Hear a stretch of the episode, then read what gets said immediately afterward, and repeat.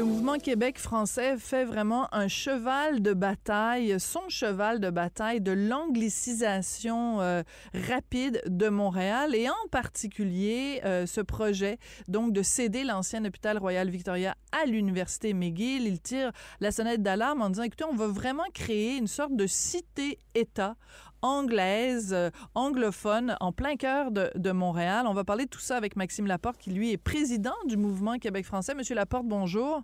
Bonjour. Euh, à vous entendre parler, euh, on a l'impression que c'est comme un, un, cheval de Troie qui est en train de s'insérer dans, le, dans le, le, cœur de la ville de, de Montréal et que euh, si on fait rien, demain matin, on va tous parler anglais. Est-ce que j'exagère ou je caricature votre, votre position, Monsieur Laporte?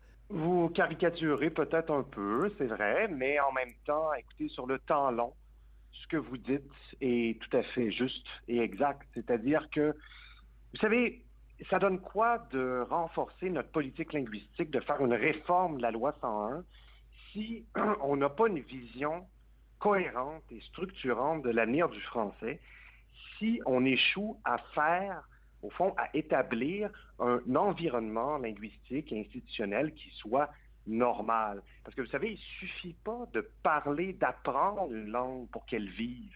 Pour qu'une langue vive, il faut qu'elle soit vécue, il faut qu'elle soit la langue commune du milieu où on évolue. Et dans quel milieu on évolue?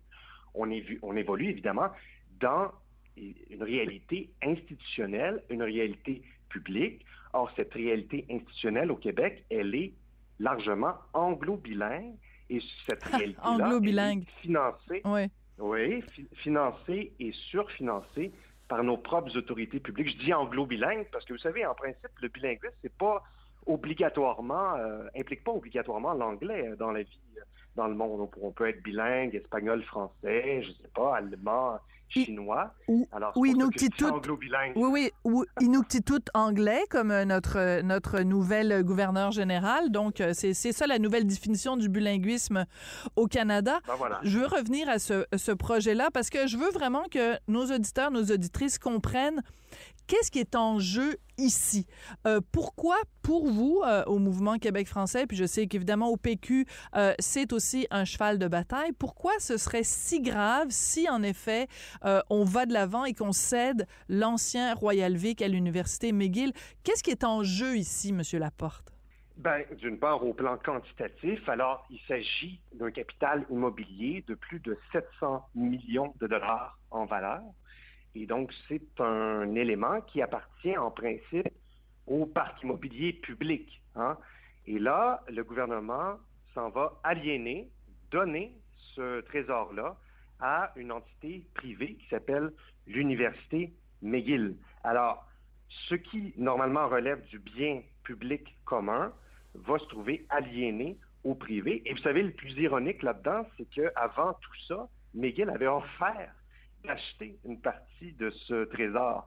Euh, et là, ben, au fond, on va, on a choisi de, d'en faire cadeau euh, littéralement. Donc ça, c'est, si vous voulez, au plan des chiffres, au plan du, du, de l'argent sonnant. D'accord. Ensuite de ça, euh, écoutez, ce qui est préoccupant là-dedans, c'est la situation du français et l'incidence négative que ce genre d'investissement, de surinvestissement de la part de notre propre gouvernement cause euh, à, la santé, au bilan de santé du français. Puisque, évidemment, en nourrissant l'empire méguillois et euh, la sphère institutionnelle anglophone à Montréal, on ne peut pas, ensuite de ça, euh, s'imaginer qu'on va faire du français la langue commune et qu'on, à tout qu'on va sauver le français au Québec. C'est logiquement impossible. Alors, vous savez, il y a plusieurs brillants esprits qui ont proposé que, bon, les anciennes installations du Royal Vic servent, par exemple, à mettre en place une université internationale de la francophonie, euh, qu'on fasse des installations de nature écologique qui servent au bien, au bien public commun. Ben, tout ça, en fait, n'a pas trop été discuté. C'est un peu comme si, sans débat, euh, on allait euh, automatiquement remettre le tout à McGill, en vertu de quoi, c'est difficile à expliquer, un privilège colonial peut-être. Hmm. Je vais vous poser une question très claire, Monsieur Laporte. Est-ce que vous croyez que la CAQ a vraiment le français à cœur et qui sont vraiment euh, inquiets de l'anglicisation du Québec et de Montréal en particulier? Je pense qu'ils ont, ils éprouvent un sentiment d'inquiétude qui est sans doute euh, tout à fait euh, vrais et je pense qu'ils sont honnêtes dans leurs intentions. Cela dit, le problème se situe sur le plan de la vision et de la compréhension de la dynamique linguistique. Encore une fois, si notre environnement linguistique est anglicisant, il est évident que le français ne peut pas s'imposer comme langue commune. Et dans ce, vaste problème, vous savez, le réseau de nos établissements d'enseignement post-supérieur, les cégeps universités, c'est extrêmement structurant pour ce qui est du statut de la langue, pour ce qui est de faire du français la langue commune. C'est la porte d'entrée, évidemment, vers le marché du travail.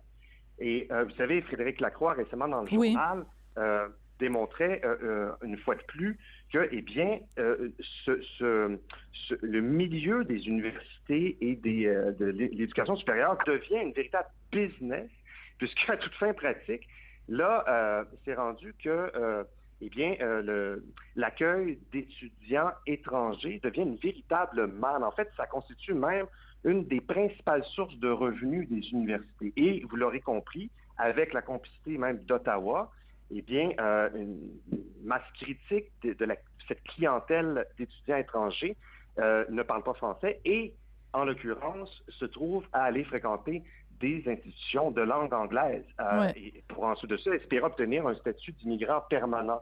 C'est assez décourageant et euh, dans votre communiqué, vous vous rappelez des chiffres qui sont quand même importants. Vous dites les universités anglaises au Québec, McGill évidemment et euh, les autres Concordia, mais vous dites McGill reçoivent déjà un financement public qui correspond au triple du poids démographique de la communauté québécoise de langue anglaise. Autrement dit, le gouvernement est déjà en train de surfinancer les institutions de langue anglaise. Bon, évidemment, pendant ce temps-là, euh, les francophones hors Québec euh, crient famine. Ça, personne, euh, personne en parle. Mais juste, juste de se concentrer là-dessus, sur le fait que au Québec, je veux dire, les, les t'es un anglophone au Québec, là, t'es, es, une université, tu veux faire des études postsecondaires, t'es, t'es, you're laughing all the way to the bank. Eh bien oui, tout à fait. Et puis souvent, quand on pense en fait à ce que les experts appellent la sous-complétude institutionnelle, le sous-financement des institutions de langue française. vous savez, on pense souvent à la situation des francophones au Canada anglais, hors Québec. Mais en fait, c'est une réalité canadienne d'un océan à l'autre, puisque même au Québec, eh bien, euh, si vous voulez, la population de langue française, la majorité québécoise de langue française, en fait, ces institutions sont publiques, sont sous-financées. Euh, vous savez, les universités anglaises bénéficient d'un un avantage qui est à peu près d'un facteur 4 en proportion du poids démographique de la communauté euh, anglaise euh, au Québec. Et donc, juste pour le dire très concrètement, pour ramener ça à un individu. Donc, dans l'île de Montréal, un étudiant qui étudie en anglais va bénéficier de 56% de plus de fonds d'immobilisation qu'un étudiant qui étudie en français selon Frédéric Lacroix. Alors, c'est une ségrégation, en fait, une ben espèce de ségrégation, je ne peux pas dire des trop gros mots, mais quand même, c'est une espèce de ségrégation linguistique institutionnelle qui ne dit pas son nom. Oui. Euh, il y a un autre point qui est important qui a été soulevé par euh, un monsieur Rousseau, puis vous me pardonnerez parce que j'oublie euh, momentanément son prénom, qui est professeur à l'Université McGill et qui, dans les pages du Journal de Montréal, Journal de Québec, oui, il a, il a écrit un texte en disant, ben écoutez, moi, je suis prof à McGill et je suis entouré de collègues, même des doyens de différentes facultés qui ne parlent pas un mot de français. Donc, des Michael Rousseau à l'Université McGill, il y en a plein. Donc, on a la difficulté à comprendre, M. Laporte, comment se fait-il que le gouvernement redonne à McGill alors que McGill ne fait pas même le minimum vital pour le français. Il me semble qu'au moins le gouvernement de M. Legault devrait dire, OK, on va peut-être vous donner Royal Vic, on va peut-être vous donner euh, tout plein de financements, mais d'abord, pouvez-vous vous assurer au moins que votre personnel parle français? Oui. Euh, en passant, c'est sans doute pas Guillaume alors si on parle de, l'université. Mais je pense que vous parlez du professeur de, en psychologie. Oui, c'est ça. Qui avait très courageusement publié cette, fameuse lettre ouverte. Il parlait de la madame, de la madame anglaise chez Eton, là. En tout cas, je vais retrouver son nom. oui. Oui, tout à fait. En même temps, euh, euh, écoutez, il s'agit pas, il suffit pas de se faire servir en français hein, dans notre pays. Ça, c'est une mentalité, si vous voulez, minoritaire voire de, je dirais même de coloniser. Le but de la loi 101, puis notre, grande aventure collective, c'est d'établir, vous savez, un pouvoir français en Amérique du Nord. Ça, ça veut dire que notre environnement institutionnel soit, eh bien, largement de langue française, si bien que la langue française soit, comme le disait Camille Lorrain et la loi sans elle-même, la langue normale et habituelle de la vie en collectivité, la langue commune. Là, au fond, nos propres autorités publiques, mm. avec nos propres impôts, investissent dans notre anglicisation institutionnelle, OK? Et là, après ça, on prend des airs surpris lorsque des Michael Rousseau de ce monde affirment qu'ils peuvent vivre des décennies à Montréal sans parler un très mot de français. Hein? Euh, eh bien, pour paraphraser Jules Lemaître, Dieu se rit de ceux qui se plaignent des conséquences dont ils chérissent les causes. Voilà. le problème. On chérit les causes de l'anglicisation, mais on se plaint de leurs conséquences. Voilà. Il faut arrêter ça. Et puis, il faut empêcher, il y a le projet de loi privé de 219 qui est sur la table, je pense que c'est toujours du même. Il faut, j'invite les députés de l'Assemblée nationale à voter en, en, leur âme et conscience, à s'opposer à ce projet pour, en tout cas, peut-être tenir une discussion sérieuse, une commission sur l'enjeu dont on parle aujourd'hui.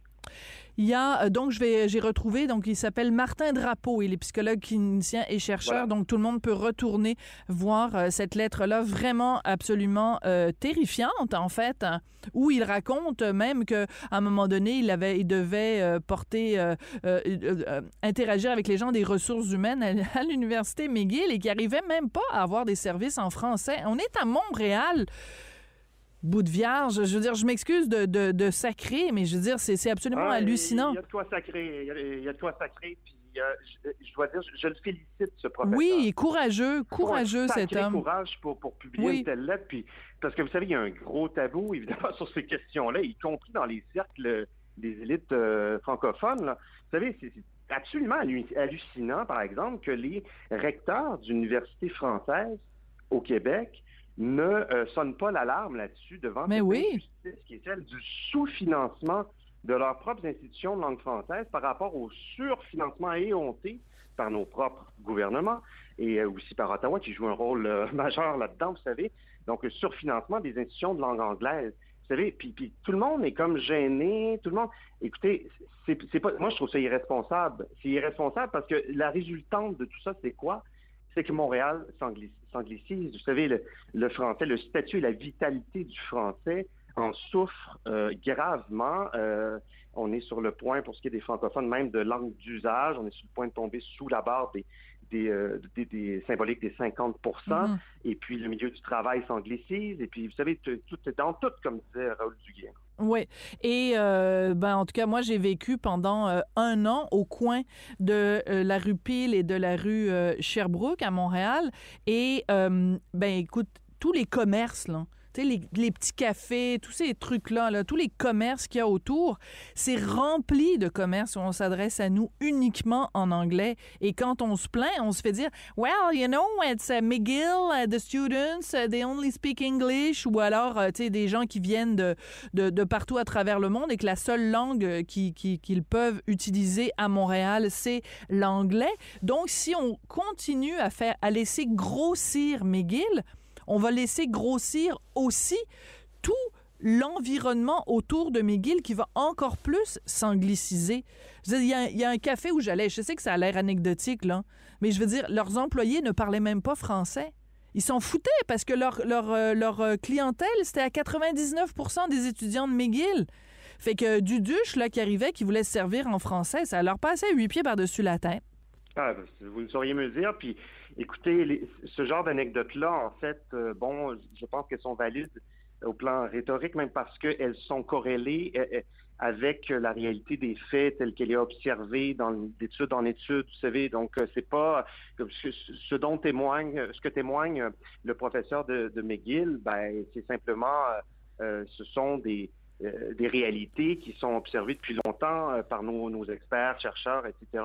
Il n'y a rien de nouveau sous le soleil. Le problème, c'est le manque de, de volonté, puis je, dirais même de responsabilité politique par rapport à cette question, qui est une question pourtant existentielle. Vous savez, il n'y a aucun peuple, aucune, aucune société normalement constituée dans le monde qui accepterait de voir le statut, la vitalité de sa langue nationale décroître à vue d'œil d'année en année. Euh, oui, mais je vais vous poser une question, Monsieur Laporte, parce que vous dites que c'est une question de responsabilité politique, mais est-ce que ce n'est pas avant toute chose une question de responsabilité individuelle? Comment se fait-il qu'au Québec, on voit tout ça aller et qu'il n'y ait pas plus d'artistes qui aillent sur la place publique pour hurler quand il y a un Michael Rousseau qui dit moi j'ai pas de problème euh, à parler euh, juste anglais à Montréal. Comment ça se fait qu'il y en a pas un qui s'est levé au gala de la disque pour dire on était cœuré de se faire cracher au visage par des anglophones qui se foutent du français? Comment ça se fait que les jeunes québécois à qui je parle, des gens dans la vingtaine disent un mot en français, un mot en anglais et que quand vous leur parlez monsieur Laporte de l'avenir du français au Québec, ils s'en foutent? Ça vous choque pas ça monsieur Laporte? Ben, écoutez, vous savez, je partageais ce pessimisme il y a quelques années, mais je ne le partage plus. Par exemple, chez les jeunes, les jeunes, je pense, de 18 à 25 ans, eh bien, ils sont désormais majoritaires à appuyer l'idée d'appliquer la loi 101 au cégep. C'est sûr qu'on vit dans une réalité qui est notre réalité contemporaine, où on vit dans un monde interconnecté. Évidemment, la culture anglo-américaine est dominante, hégémonique. Bon, euh, c'est vrai.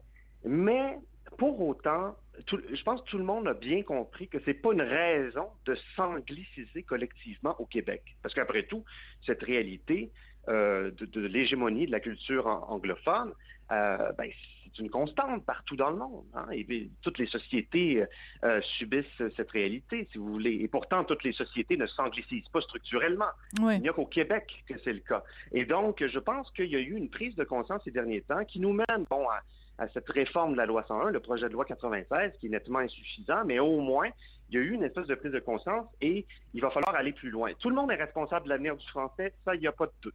Mais dans cette société, on a des gens, euh, des élites notamment, qui ont une responsabilité accrue parce qu'ils ont un pouvoir accru d'agir. Mais ils le, le prennent pas. Il faut leur rappeler. Il faut leur rappeler. Il faut leur taper. Il faut. Les forcer. Oui. Absolument. Maxime Laporte du Mouvement Québec français, merci beaucoup d'être venu euh, nous parler aujourd'hui, puis continuer à brasser la cage. Euh, ça nous en prend des gens comme vous. Merci beaucoup. Euh, promis. Puis moi, j'ai 34 ans et ça fait depuis 15 ans que je fais ça. Donc, ben, vous avez commencé jeune, à 19 ans. Pourquoi vous n'avez pas commencé à 14 ans? Non, non, je vous taquine.